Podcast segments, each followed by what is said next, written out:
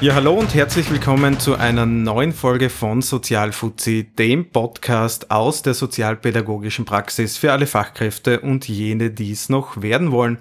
Heute gemeinsam mit Alex und Kerstin. Hi, ihr beiden. Hi. Hallo Stefan. Wir haben schon vor einigen Monaten auf Twitter nachgefragt, was denn so ein Thema wäre, das euch interessieren würde. Und gewonnen hat das Thema, was macht eine gute Leitung aus? Meine Lieben, was macht eine gute Leitung aus? Oder was ist für euch eine gute Leitung? Kerstin, fang du an. Ich habe keine Ahnung. Gute Leitung. Eine gute Leitung macht aus, äh, wenn sie den Spagat zwischen, na sagen wir nicht Spagat, ist eine gute Leitung ist für mich, ähm, wenn die Verbindung zwischen dem Team und den einzelnen Teammitgliedern funktioniert, sowohl aber auch die Verbindung zur Geschäftsführung. Also so ein, ein Bindeglied, wenn das ähm, eine gute Balance hat, unter anderem, ist eine gute Leitung. Ich stelle vielleicht ein bisschen eine gewagte Hypothese in den Raum. Es gibt keine gute Leitung und das ist an der, der Position, geht es gerade im Sozialbereich an, an dieser Position sozusagen, liegt das. Man muss sich eigentlich, wie man so auf schön Österreich sagt, äh, zersprageln. Man muss äh, die Klientinnen wirklich gut im Blick haben. Man muss aber allerdings auf die Mitarbeiterinnen und Mitarbeiter schauen. Man muss die Vorgaben der eigenen Einrichtung, der Geschäftsführung, wie auch immer, auch umsetzen können. Und man hat auch noch die Auftraggeber, Netzwerkpartner etc. Und das kann man nicht zu in vollster Fülle irgendwie leisten. Das heißt, gute Leitung, vielleicht wenn man so umlegen könnte, ist eigentlich jemand, der das gut jonglieren und gut managen kann.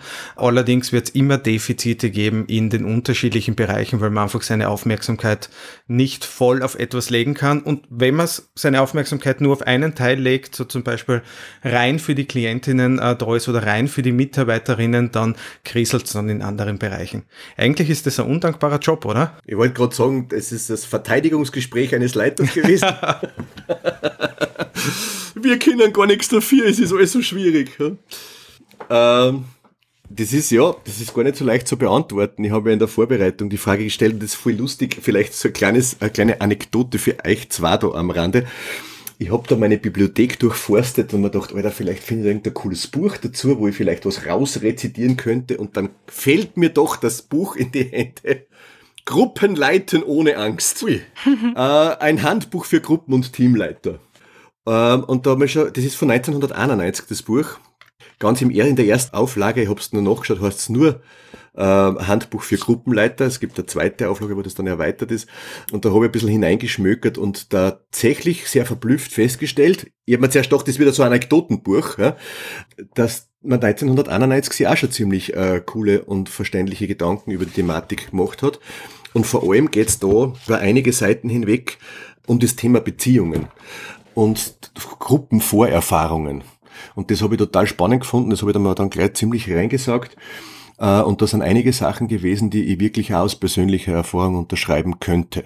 Ob ich jetzt außergefunden habe, was eine gute Leitung ausmacht, das weiß ich noch gar nicht so. Da bin ich sehr gespannt, was am Ende von unserer Folge da ähm, stehen wird. Aber ich denke doch, dass eine gute Leitung vor allem ähm, ein gewisses Geschick mitbringen muss, Beziehungen zu gestalten. Also ich weiß, es steht immer so dieses äh, Organisatorische oft im Vordergrund, muss man natürlich auch kennen. Also ein, Chaot ist wahrscheinlich eher nicht so eine gute Leitung. Aber am Ende geht es darum, glaube ich, ähm, ob ich in Beziehungsgestaltung gut bin. Und diese Beziehungsgestaltungsfähigkeit, die hängt mit meinen Gruppenvorerfahrungen. Äh, und das spielt natürlich am Ende alles hinein. Ja, damit kann ich was anfangen. Also ich, zu, zu, deiner Aussage, ich äh, hatte einmal einen Chaoten als Leiter und das hat funktioniert. Das hat funktioniert, weil das Chaos in irgendeiner Form ein System hatte. Man hat gewusst, auf was man sich einlässt äh, und das war relativ spannend. Ja, aber wenn man ein, ein ordnungsliebender Mensch ist, die Orientierung braucht, ist das wahrscheinlich nichts. Genau. Und gleichzeitig, ja, wahrscheinlich hast du eh recht. Also die Frage ist gar nicht, darf ich Chaot sein oder nicht, sondern kann ich äh, verschiedene Menschen, mit denen ich zum Tun auch an verschiedenen Stellen abholen. Mm, und auch, wenn wir schon bei dem Thema sind, Beziehungen, wenn ich mich als Teammitglied gesehen fühle, wenn ich weiß, okay, mein Teamleiter weiß, was ich gut kann, wo meine Stärken sind, wo er mich da auch ja, pushen kann auf eine gewisse Art und Weise, wo ich weiß, in der Praxis, wenn irgendwas ist, der steht hinter mir. Solche Sachen finde ich auch extrem wichtig. Es gibt ein Buch, da haben wir, glaube ich, in einer unserer allerersten Folgen äh, schon über diesen Autor kurz gesprochen, nämlich über äh, Simon Sinek. Der hat ein Buch geschrieben, Leaders Eat Last oder äh, Gute Chefs essen zuletzt, der das, glaube ich, relativ gut auf den Punkt bringt. Der spricht von einem ähm, sogenannten Circle of Safety. Das heißt, alle diese Dinge, die ich vorher genannt habe, ja, die sich auswirken auf unsere Arbeit, der Druck von außen, der Druck des Managements, ja, der Druck von Klientinnen etc., wenn es ein, eine Leitung schafft, so einen Circle of Safety in seinem Team zu kreieren, wo diese Dinge äh, sozusagen abprallen von den Kolleginnen und den Kollegen, dann ist es, glaube ich, eine gute Leitung. Das heißt, einfach diese Voraussetzungen zu schaffen, dass diese Dinge, mit denen äh, Leiter und Leiterinnen äh, jonglieren müssen, sich nicht auf die Befindlichkeiten im Team auswirken, äh, sondern sozusagen, dass das Team resilient ist. Das ist eine coole Idee. Man kann ja auch was anfangen damit. Na, kann ich echt, kann ich echt was anfangen damit. Aus. also ich denke mal, wir haben sicher spezielle Situationen immer wieder im Kopf. Ja? Also ich habe von, von äh, Teams, mit denen ich gearbeitet habe, oft einmal so Situationen äh, geschildert bekommen, dass halt die, die Befindlichkeit der Leitung im Team immer spürbar war. Ja? Also das heißt, äh, dass die Emotionen drin waren. Es war klar, wann war der, der gute Herr jetzt wirklich grantig und er lässt es auch am, am Team aus. Das heißt, diese Situationen hat es natürlich auch gegeben. Das heißt, eigentlich ein guter Leiter ist in meinen Augen jemand, der zwar seine Emotionen gut benennen kann, dann auch wirklich sagen kann, liebes Team, mir geht's halt nicht so gut oder ich bin jetzt wirklich grantig oder sonst irgendwas, aber das jetzt auch keine große Auswirkung aufs Team hat, ja, der das nicht am Team auslässt, äh, seine eigenen Befindlichkeiten, sondern sie auch gut managen kann. Ja, ich denke, also das glaube ich ist eine Grundvoraussetzung. Also wenn ich, wenn ich meine, meine Mitarbeiter, meine Kollegen dafür verwende, meine eigenen Emotionen zu regulieren, dann habe ich grundsätzlich was falsch gemacht, glaube ich. In unserem Bereich glaube ich gar nicht so selten, dass sowas vorkommt. Na, das glaube ich auch, ja, aber es ist irgendwie halt auch kein, kein positives äh, Element, nur weil es viel haben. Ne? Ich, ich war ja selber viel lang Leiter in unterschiedlichen Leitungspositionen, sozusagen Hausleiter, pädagogischer Leiter, in den letzten Jahren meiner direkten Tätigkeit dann auch Geschäftsführer. Und ich habe das Leiten eigentlich für mich immer als sehr, sehr angenehm und sehr, sehr wohltuend empfunden. Also die Positionen habe ich wahnsinnig gerne ausgeführt. Und irgendwann habe ich meiner Kollegin gefragt, was ich da eigentlich so, was ich glaube, was, was schlau ist, was man sich so denken sollte, quasi, wenn man Leiter ist. Äh, und ich habe damals spontan gesagt, ich glaube, am besten ist, wenn man versteht, dass Leiten eine Serviceleistung fürs Team ist. Dann geht vieles einfacher der hat mich sehr verdutzt angeschaut. Das ist ein schöner Gedanke, das wirklich auch so zu reframen. Es ist eine Serviceleistung fürs Team.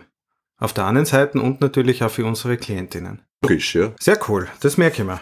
Coole Sichtweise eigentlich. Ich glaube, wir haben einen äh, etwas, was in also nicht nur in unserem Bereich, in überall auf Management-Ebenen, überall, wo es Leitung gibt, haben wir einen relativ schrägen Effekt. Und zwar, dass man sich sozusagen äh, in seine Leitungsteams äh, sehr, sehr oft Menschen hineinholt, die sehr ähnlich sind wie man selbst.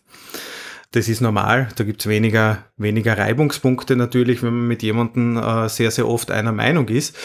Das Erlebnis, das ich allerdings gemacht habe, ist, dass dadurch Leitung leidet, sozusagen, äh, weil keine anderen Sichtweisen irgendwie da sind. Und das kann ich, glaube ich, relativ gut einschätzen. Nur für unsere Hörerinnen und Hörer, ich äh, arbeite in einem, in einer Arbeitsgemeinschaft, das heißt in einem Konstrukt, wo ich jetzt keine Personalverantwortung für alle Mitarbeiterinnen und Mitarbeiter habe und auch nicht die Möglichkeit habe, mir mein Leitungsteam irgendwie zusammenzustellen, sondern die werden aus den unterschiedlichen Organisationen gestellt und das ist auf der einen Seite mordsanstrengend, muss man sagen. Auf der anderen Seite eine echte Bereicherung äh, für die Arbeit, weil es auch hilft, diese blinden Flecken, die man hat oder diese dieses Business as usual, was wir immer wieder drinnen haben, einfach ein wenig aufzuweichen, andere Sichtweisen reinzukriegen und davon profitieren im Endeffekt die Teams und dann äh, auch wieder unsere Klientinnen. Also ich finde das wirklich, wirklich ein, ein sehr spannendes Konzept, äh, so zu arbeiten und sich nicht seine, sein Leitungsteam komplett selbst zusammenzustellen. Was nicht, was ihr, da, ihr da für Erfahrungen gemacht habt? Ich kann es nur aus meiner Perspektive sagen, weil ich natürlich in der Möglichkeit war, äh, mir mein Leitungsteam selber zusammenzustellen. Ähm, ich habe mich immer furchtbar gefürchtet davor, dass ich den Fehler begehen könnte, jemanden einzustellen, der so denkt wie ich.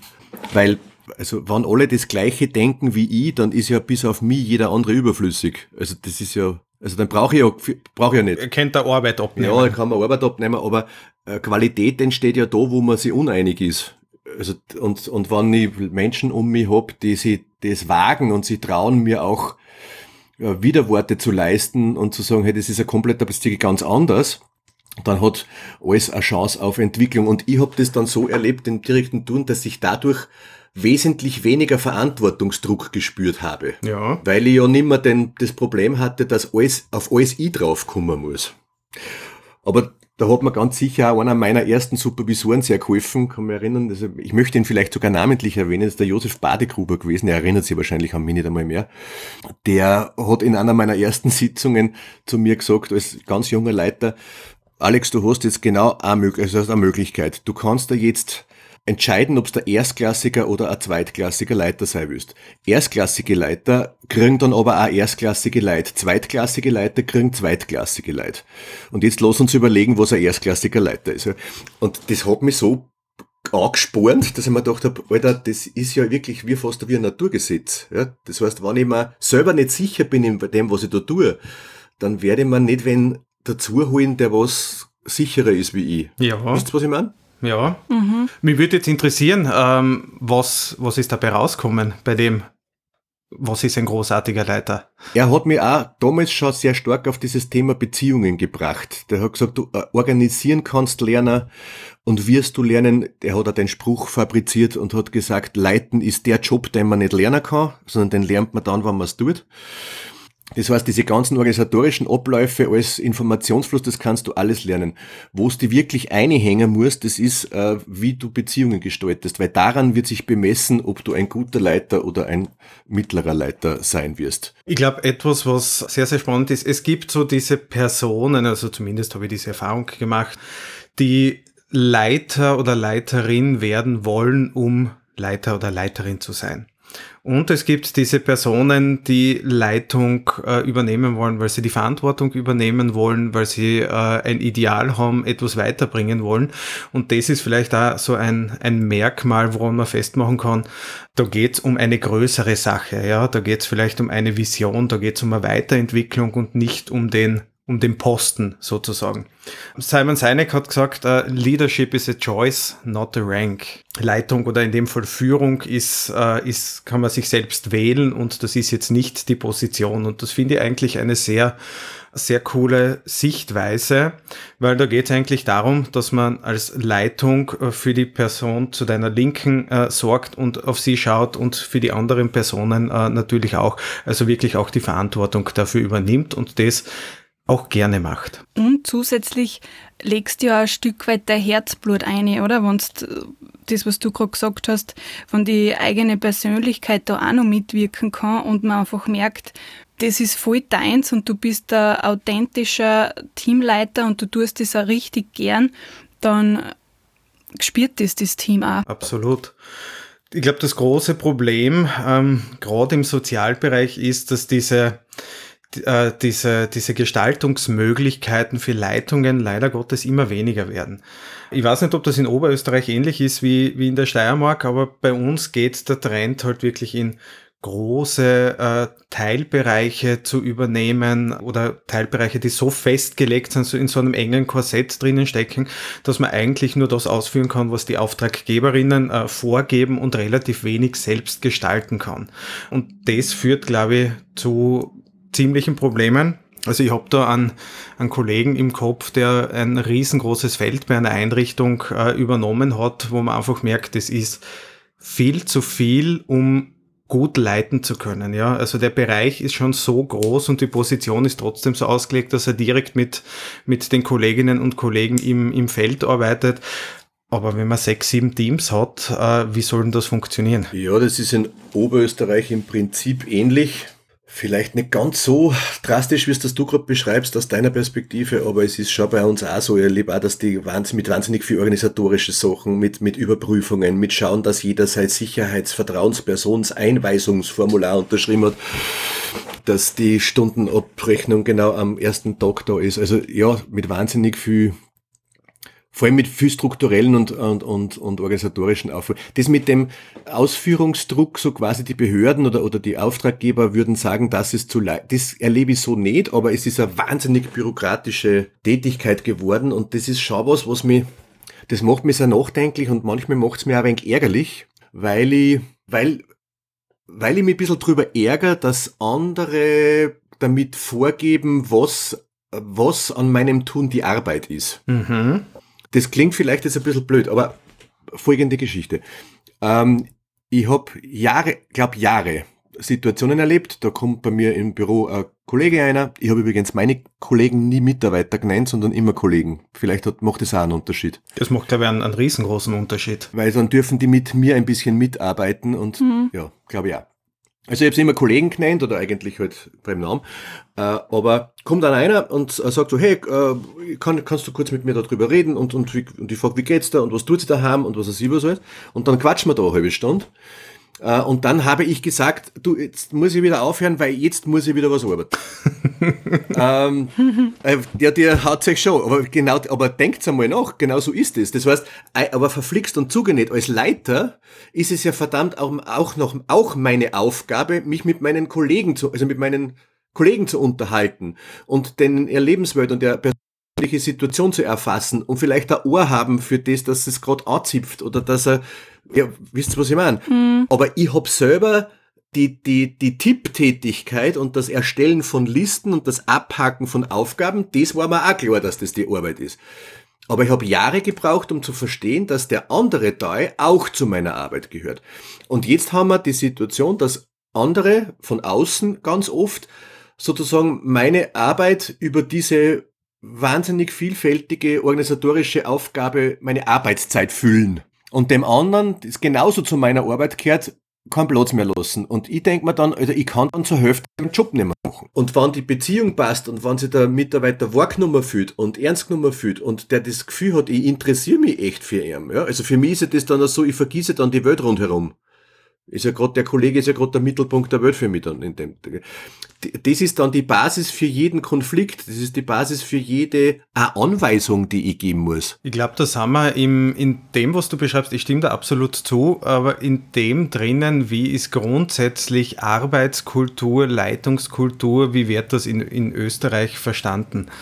Ähm, ich kenne ganz, ganz wenig Firmen, die dezidiert sagen, das ist in Ordnung, wenn du das so machst. Du darfst auch mit deinen Mitarbeitern über private Sachen reden, weil das gehört dazu, zu diesem Beziehungsaufbau sozusagen ja, in deinem Team, um die Beziehungen zu stärken. Äh, und der Beziehungspflege. Und der Beziehungspflege, ja, absolut. Aber für ganz, ganz viele ist es, wenn du nicht über die Arbeit sprichst, ist es keine Arbeitszeit, sondern Pause. Ja, genau.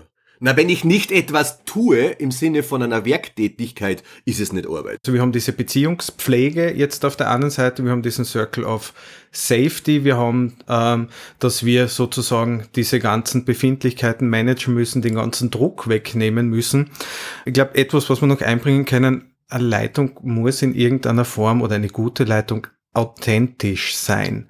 Bäh. Nein? Widerspruch. Widerspruch. Bitte. Jetzt bin ich gespannt. Authentisch in dem Sinne, wie wir es schon einmal in einer Folge geklärt haben, für alle, die sie noch nicht gehört haben an dieser Stelle. Wir haben es schon mal auf den Punkt gebracht, was authentisch sei heißt, also wertetreu ähm, im ganz vereinfachten Sinne.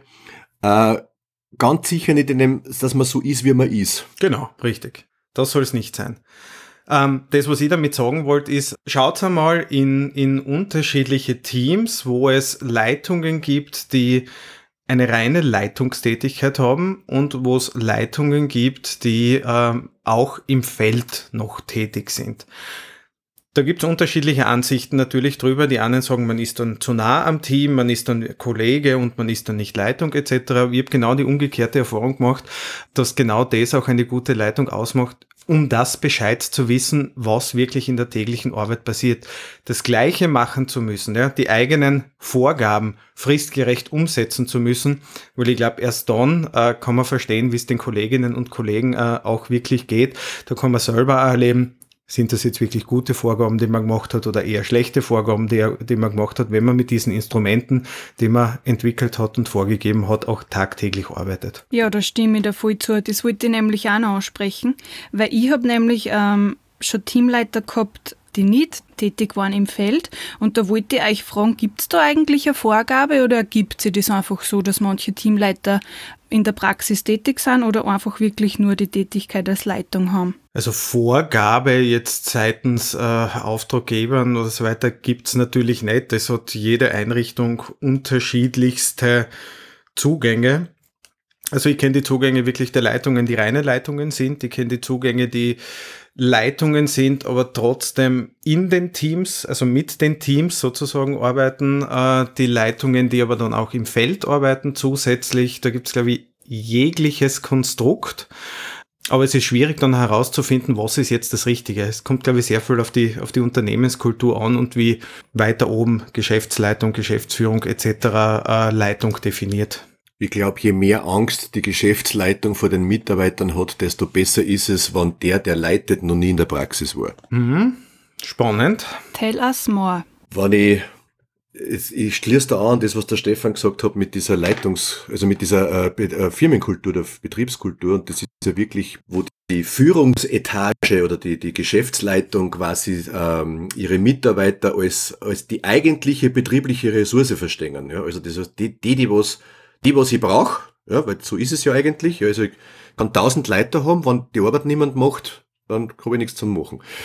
Also das eigentliche Kapital, das, das gibt es ja so ein schönes Wort, das Humankapital quasi des Betriebes sind ja die Mitarbeiter. Ja? Also ich muss wirklich sagen, ich unterbricht dir ganz kurz, dieses Wort äh, Humankapital, Human Resources ist für mich absolut abwertend. Ja, finde ich auch die das auf dieser Kulturebene stehen haben, dass sie sagen, das ist unser Kapital. Also das ist das, was machen die die, die Arbeit gut, dann, dann funktioniert das.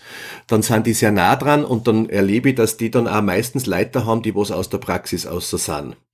Ob es dann aus dem eigenen Team sind oder von extern kommen, das kann man dann nochmal diskutieren. Das wird wahrscheinlich gar keine Antwort geben drauf, da ist mal einmal so gut, einmal so gut.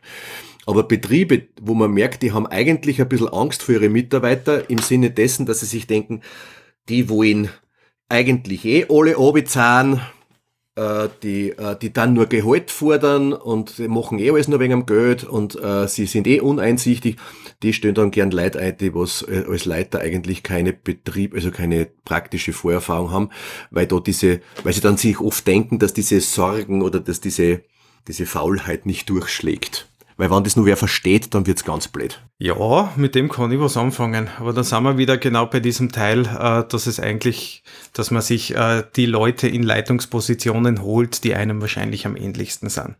Und in dem Fall, äh, so wie du das richtig sagst, wenn jemand Mitarbeiterinnen, Kolleginnen einfach nur als jemanden sieht, die Arbeitszahlen, die zu viel fordern, ja, die vielleicht sogar zu wenig arbeiten oder sonst irgendwas, ähm, dann holt man sich vielleicht wirklich äh, solche Personen dann in Leitungspositionen.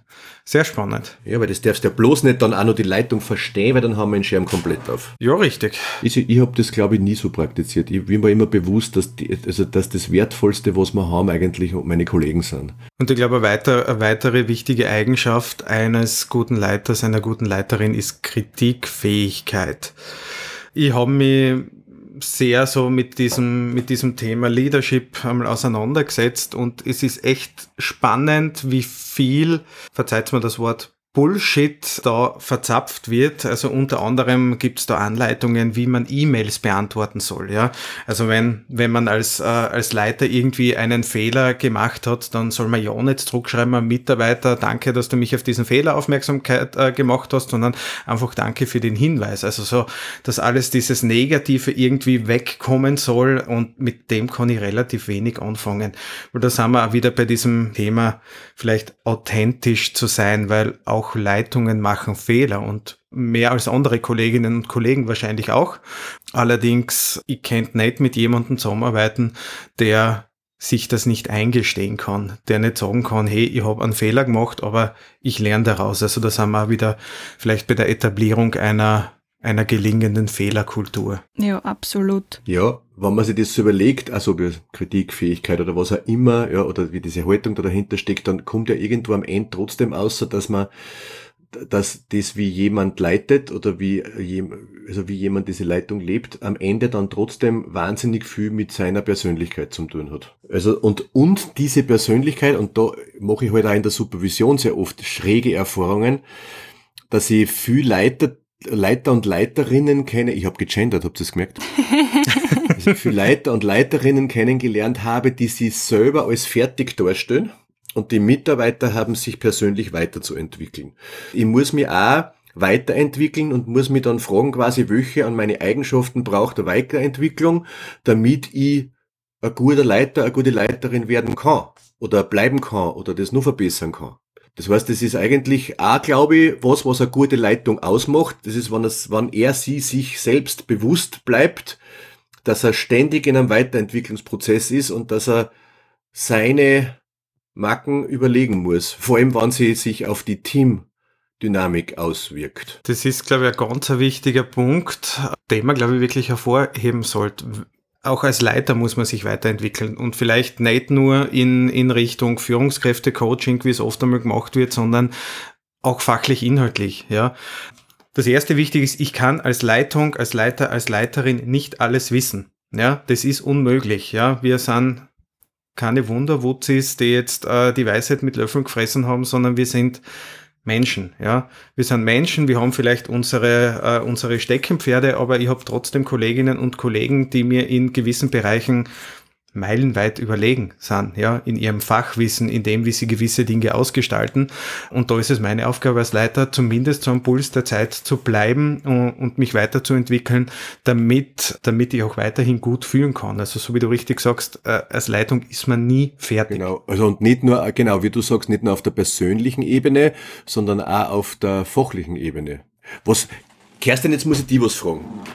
Du bist ja in der Position, der, der Stefan ist Leiter, ich war's lang äh, und jetzt bin ich sowieso selbstständig, weil ich wahrscheinlich keinen Leiter aushalte. Ich weiß es nicht, du bist so, so in dieser Altersgruppe derer, die doch eher einen Leiter haben oder eine Leiterin haben. Wie würdest du das Ganze beschreiben, was da, was, was wir da gerade so diskutieren? Diese, diese Entwicklungsbereitschaft vom Leiter. Vielleicht eine konkrete Frage ich bin mit der Idee aufgewachsen, ich habe es irgendwann über Bord geschmissen, aber ich bin mit dieser Idee beruflich aufgewachsen, dass sich ein Leiter benehmen muss wie ein Kapitän. Er muss seine Mitarbeiter lieb haben, sie müssen ihm ein bisschen wie ein Papa sehen ähm, und vor allem muss er immer eine Antwort haben auf alle Fragen dieser Welt und wenn er keine hat, dann muss er so tun, als hätte er eine. Was denkst du darüber? Dem Kapitän bin ich noch nie begegnet. Ich glaube vielleicht, dass sich der Teamleiter selber den Druck macht, diese ganzen Fragen und, und so bereit oder Antworten auf die Fragen bereit zu haben.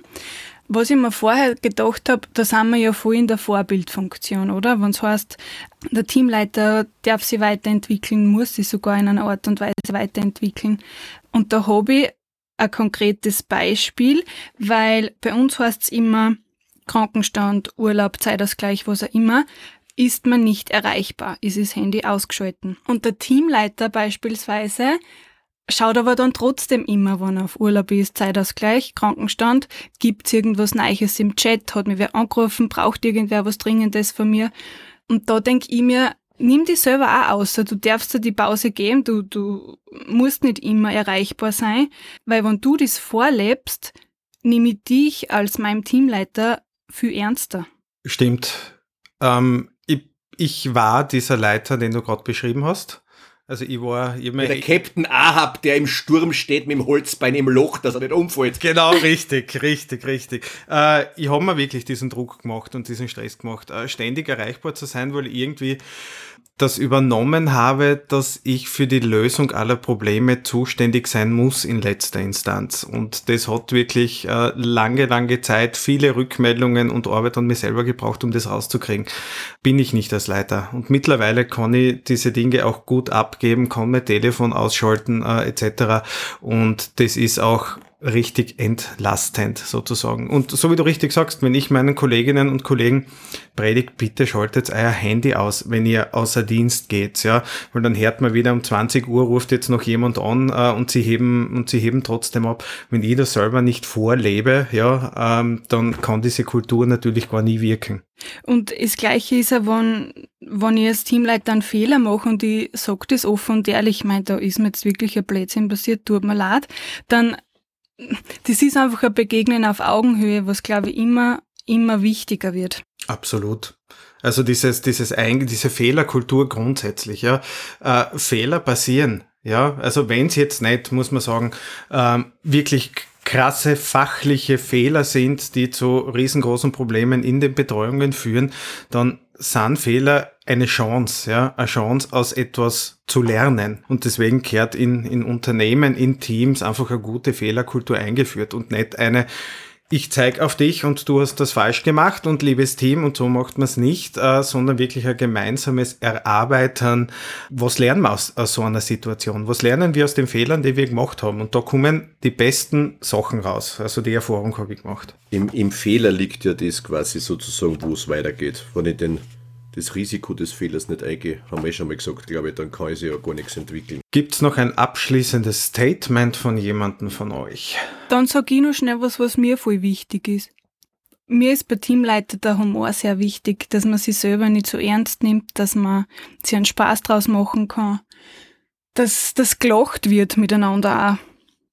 Das ist mir auch ganz wichtig. Kein Stock im Allerwertesten. Yes. Ja, das macht schon viel aus. Ähm, in einem Team gemeinsam lachen zu können, äh, scherzen zu können, das ist sehr, sehr wertvoll auch für diese Beziehungsfähigkeit, äh, für, die, für die Beziehungspflege, die der Alex einfach auch gesagt hat. Das gehört dazu und da muss man als Leitung äh, auch an diesen Dingen teilnehmen. Ja, ähm, Finde ich cool.